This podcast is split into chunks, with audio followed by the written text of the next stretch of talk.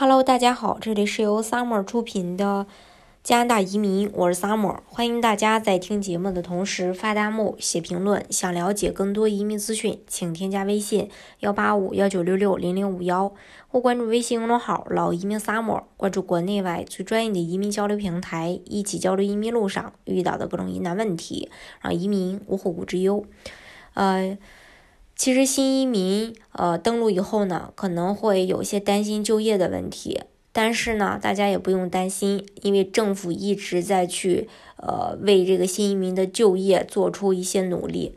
嗯，比如说你像这个多伦多就业和社会发展服务部就指出，疫情对加拿大的青年产生了很大的影响，许多人看到他们在暑期的工作实呃实习和毕业计划都消失了，为了。在这个前所未有的时间里，帮助加拿大的学生和年轻人，加拿大政府于今年初推出了全面的紧急援助计划，其中包括加拿大紧急学生福利金。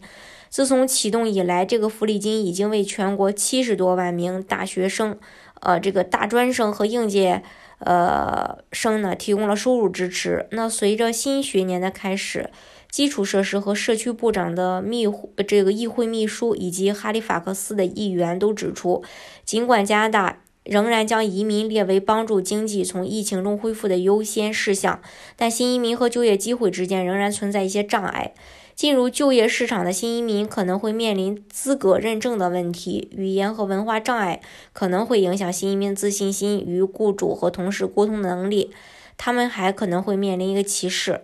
多伦多青年就业服务公司的总裁兼首席执行官 Tim 就说：“尽管需要新的加拿大人，但仍有一些雇主对出生在加拿大的工人抱有偏见。”嗯。多伦多青年就业服务公司是多伦多数个就业中心之一，可以帮助失业和未充分就业的移民在他们的领域中找到工作。他们与全市成千上万的雇主合作，以帮助他们了解雇主，呃，了解这个雇佣移民的一些好处。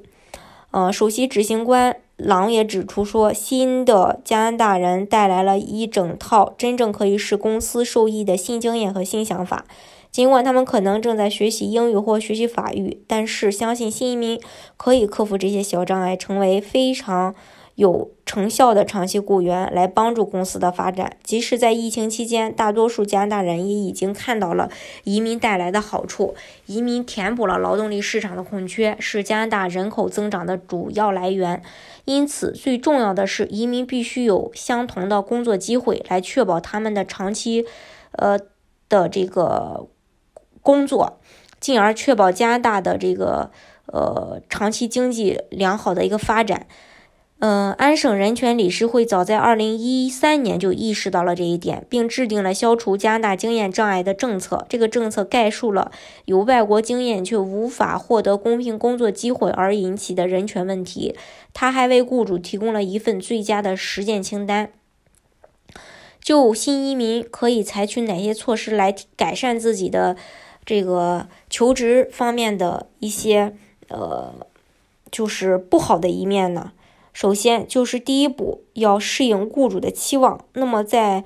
加拿大，雇主的期望是什么呢？首先你要有加拿大风格的一个简历。加拿大政府在官网上列出了一份完整简历的写作主意注意事项，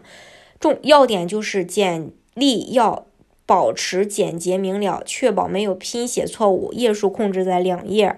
使用雇主能理解的确定数字来量化成就，用第三人称写，所以不要用 my、me、I 这些去写。第二，包括基本的联系信息，例如说电子邮件或电话号码，但千万不要附照片，也不要包括年龄、婚姻状况或宗教信仰等个人细节，更不要在简历上列出社会保险号，因为那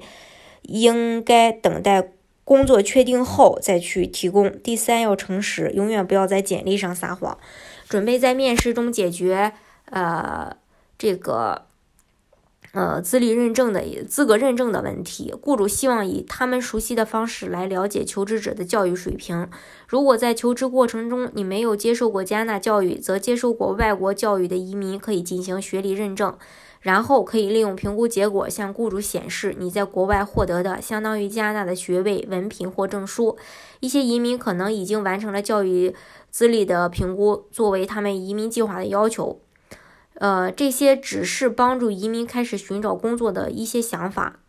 呃，有关在多伦多找工作的更多的信息的话，呃，相关的这个